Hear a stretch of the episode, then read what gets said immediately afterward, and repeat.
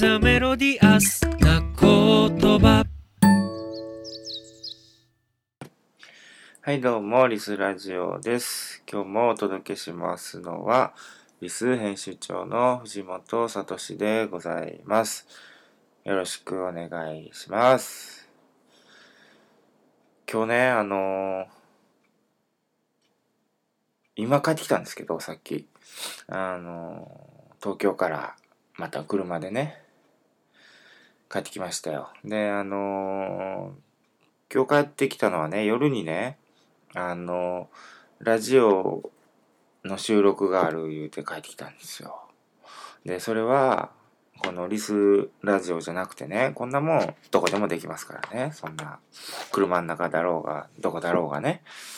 一人になれたさえできますから。で、まあそうではなくて、えっ、とね、うちのこう近所に尼崎というね、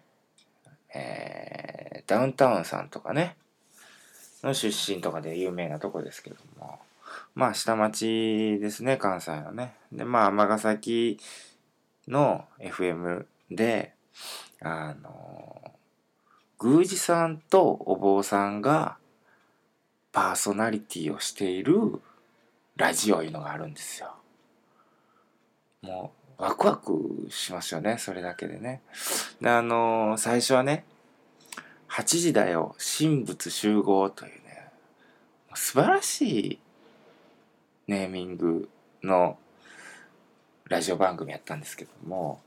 まあちょっとね、いろいろあったみたいで、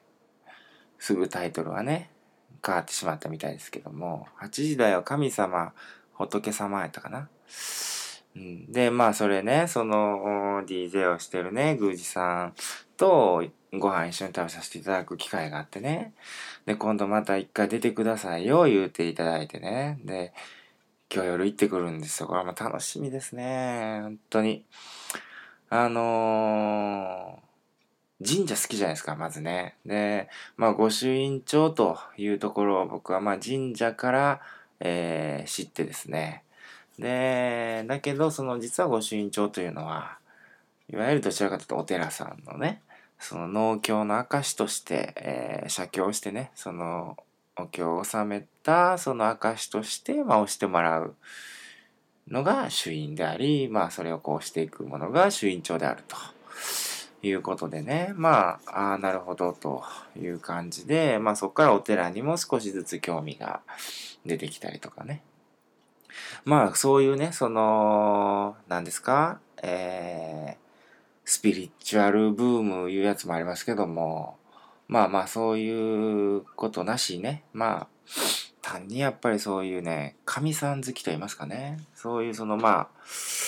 神社好きですから、えーまあ一ファンとしてね、今日は、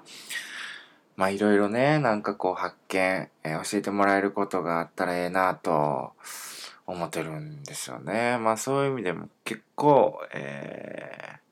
なかなかにワクワクな、えー感じで、あんまり疲れがないですね。大阪まで帰ってきましたけども、車でね。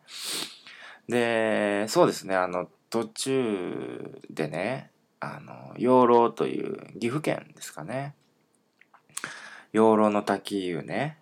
あの知ってますよね。居酒屋ちゃいますよ、滝ね。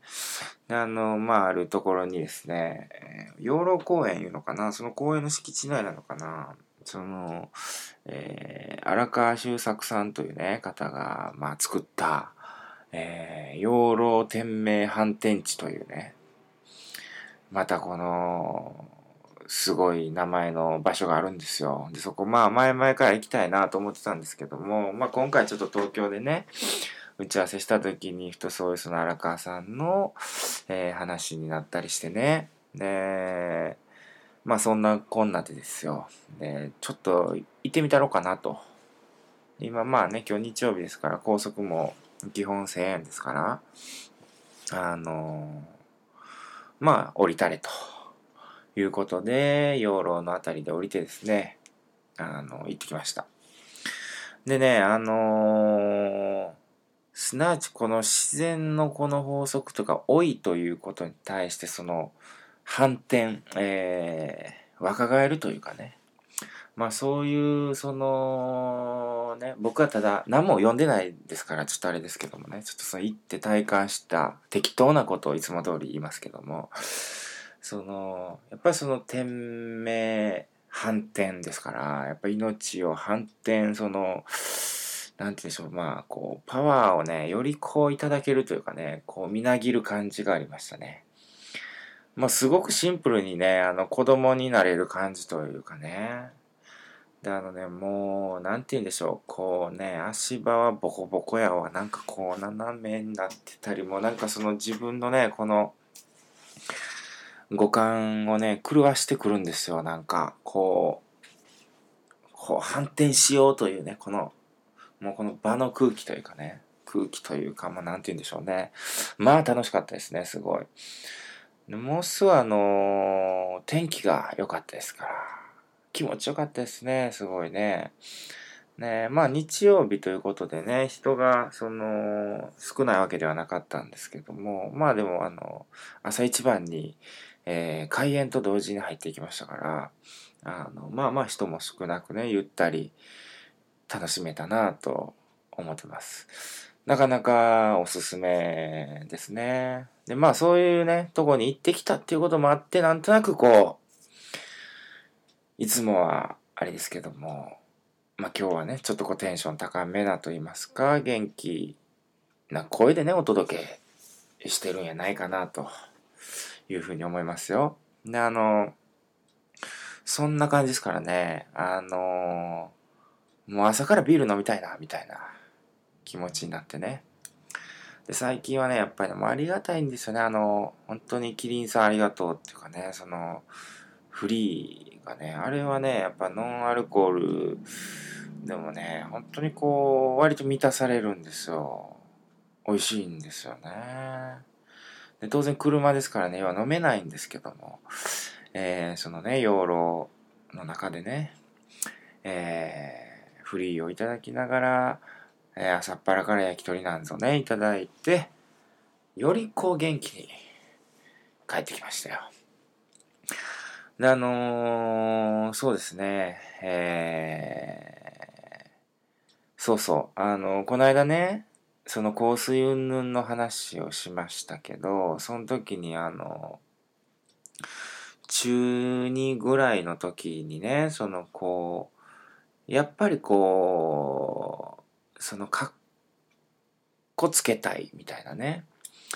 なんかまあやっぱそういう時期っていうものをね、まあ下手というかね、減ると言いますかね。まあそんな話をしましたけども、あのー割とね、その周りからね、その、やっぱりその、かっこつけてる人とか、うん、なんかそういう人に対するセンサーが、あの、僕はやっぱりちょっと敏感みたいなんですよ。で、そういうことをね、周りの人にちょっと言われましてね。で、こう、確かにそうやなと思ったんですよ。例えば僕、タバコ吸わないんですね。で、タバコ吸うっていうのは、あれはもう、カッコつけたいっていうもんやと思ってるんです。そう、もう決めつけとるんです、僕はね、それ。で、せやから、もうあの、中学の時かな、あれ、だから中2か、引っ越して中2の時ですね。中2の時に、えー、その集会所みたいなとこでね、その近所の悪い子とかがね、ちょっとその、いわゆる試験目っていうんですか灰皿に置いてあるやつをこう頑張って吸ってんのを見てね、で、一回吸ってみたろうかなと思って、で、吸ったらもう、みたいになるじゃないですか。でもアホと違うかと。もうその時点でもう、これ、アホやと。で、これを我慢してまで、その、吸うっていうことのその欲望がね、やっぱりその、かっこつけたいと。こんな、逆にかっこ悪いことはないな、というふうに思ったんですよ。だからね、もうその、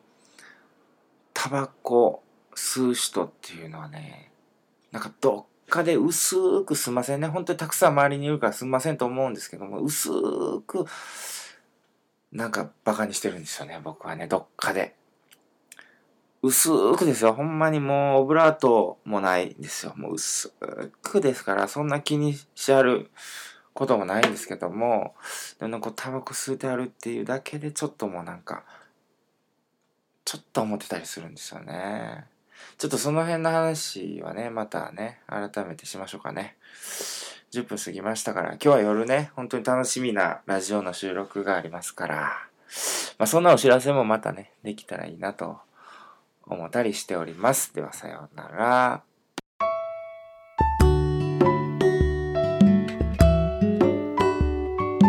This to the melodious